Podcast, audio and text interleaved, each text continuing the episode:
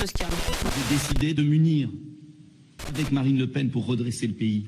Croyez-vous que moi, gaulliste, humaniste... Le Parti communiste en France, qu'est-ce que c'est? C'est la collaboration C'est, avec euh, les nazis. Pardon? Ah C'est la jamais. résistance, monsieur. C'est 75 000 fusillés. C'est honteux. La colonisation fait partie de l'histoire française. C'est un crime contre l'humanité, c'est une vraie barbarie.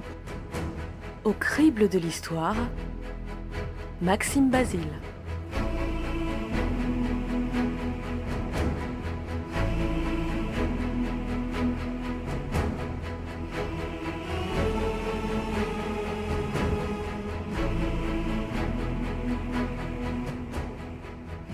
10 mai 1940.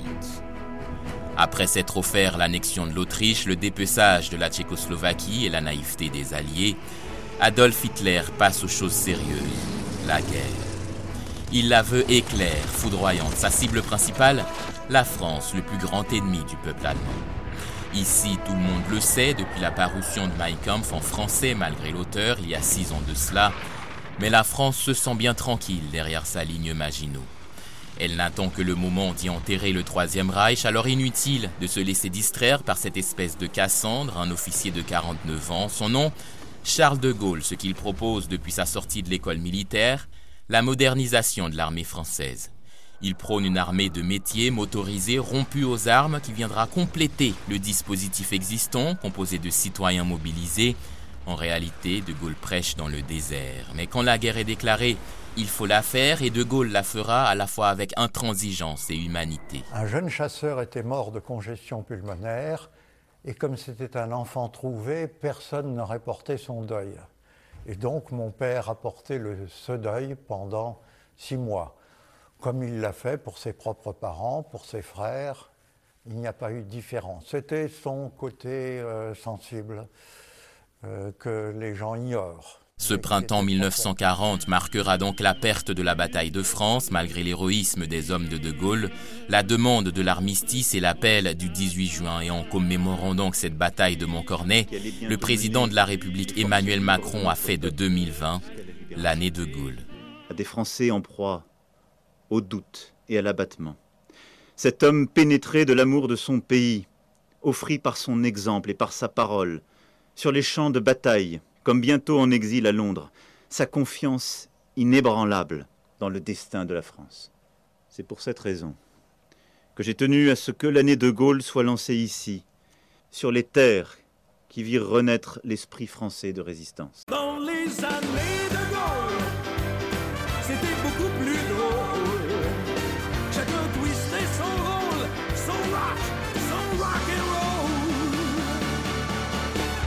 Mais la proclamation de cette année de Gaulle a immédiatement enveloppé de suspicion le président français ses opposants d'un angle à l'autre de l'échiquier politique, l'accuse d'opportunisme et le reproche de vouloir utiliser l'image du général comme une bouée de sauvetage. C'est le cas de Christian Jacob, président du Parti Les Républicains, héritier direct du mouvement gaulliste, qui déclare dans une tribune, je cite, Le gaullisme, c'est une volonté qui place l'indépendance nationale, militaire, politique, diplomatique et économique au cœur du destin national. Fin de citation. Emmanuel Macron n'est pas du tout qualifié pour invoquer la mémoire du général de Gaulle, soutiennent à la fois Jean-Luc Mélenchon et Marine Le Pen. Non, non, il nous a ridiculisés au plan mondial de toutes les manières possibles.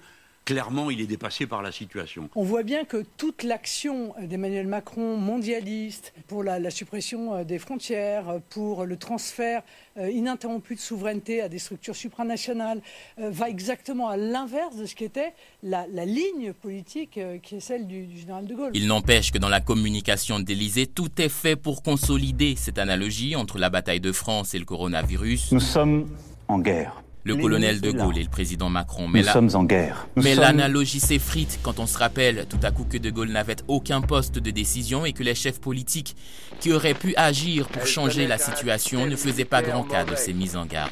La France a été foudroyée, non point du tout, par le nombre des effectifs des Allemands, non point du tout par leur courage supérieur, mais uniquement par la force mécanique, offensive et manœuvrière de l'ennemi. Cela, tous les combattants le savent. Si la France n'avait pas cette force mécanique, si elle s'était donné une armée défensive une armée de position.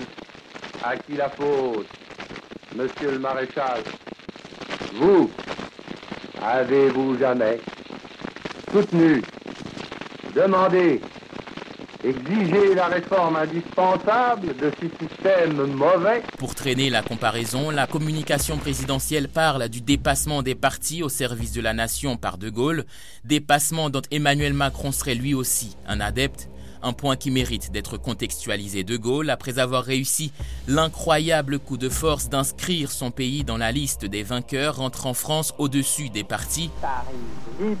Mais personne, entre-temps, n'avait oublié qu'il était un homme de droite. Ce qu'ils appellent le dépassement des partis, c'est plutôt le dépassement de la logique des partis, nuance capitale, une logique de tractation permanente qui rendait le pays ingouvernable et le gouvernement instable. Pour remédier à ce problème, De Gaulle créera un nouveau régime, Emmanuel Macron un en même temps historique qui l'amène à vouloir commémorer mai 68 et classer la colonisation française au rang de crime contre l'humanité tout en caressant des yeux les mémoires du général ou encore à célébrer l'action de Georges Pompidou sous les auspices de Daniel Cohn-Bendit.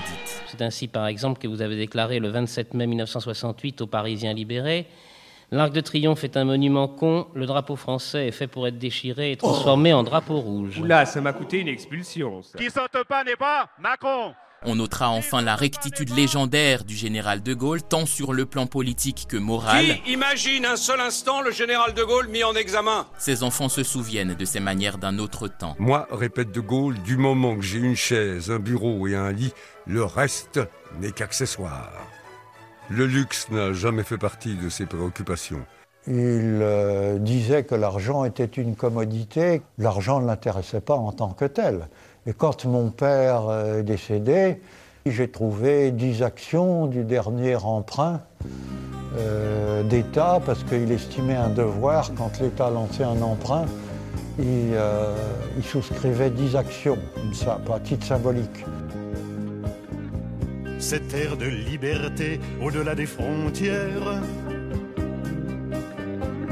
aux peuples étrangers qui donnaient le vertige et dont vous usurpez aujourd'hui le prestige. Elle répond toujours du nom de Robespierre, ma France. Plus de 4000 artères sont aujourd'hui nommées d'après le général de Gaulle, de Saint-Domingue à Phnom Penh en passant par Mexico, Montréal, Ankara ou encore Dakar. Un de Gaulle qui a inspiré des personnalités aussi diverses que Fidel Castro, Mao ou Ben Bella. Dès lors, la tentation pour un successeur de revendiquer son héritage est naturelle, d'autant plus naturel que ce successeur est en manque de popularité et d'ancrage politique. C'est une vieille pratique déjà utilisée par les premiers capétiens en manque d'ancrage et de légitimité pour se rattacher à Charlemagne et à Clovis, comme on peut le voir dans les grandes chroniques de France, preuve s'il en est qu'en politique, on a toujours besoin d'avoir un pied sous terre, une terre bien fleurie, si possible. Picasso tient le monde au bout de sa palette des lèvres d'éluard s'envolent des colombes. Ils n'en finissent pas, tes artistes prophètes, de dire qu'il est temps que le malheur succombe. Ma France. Leurs voix se multiplient à n'en plus faire qu'une.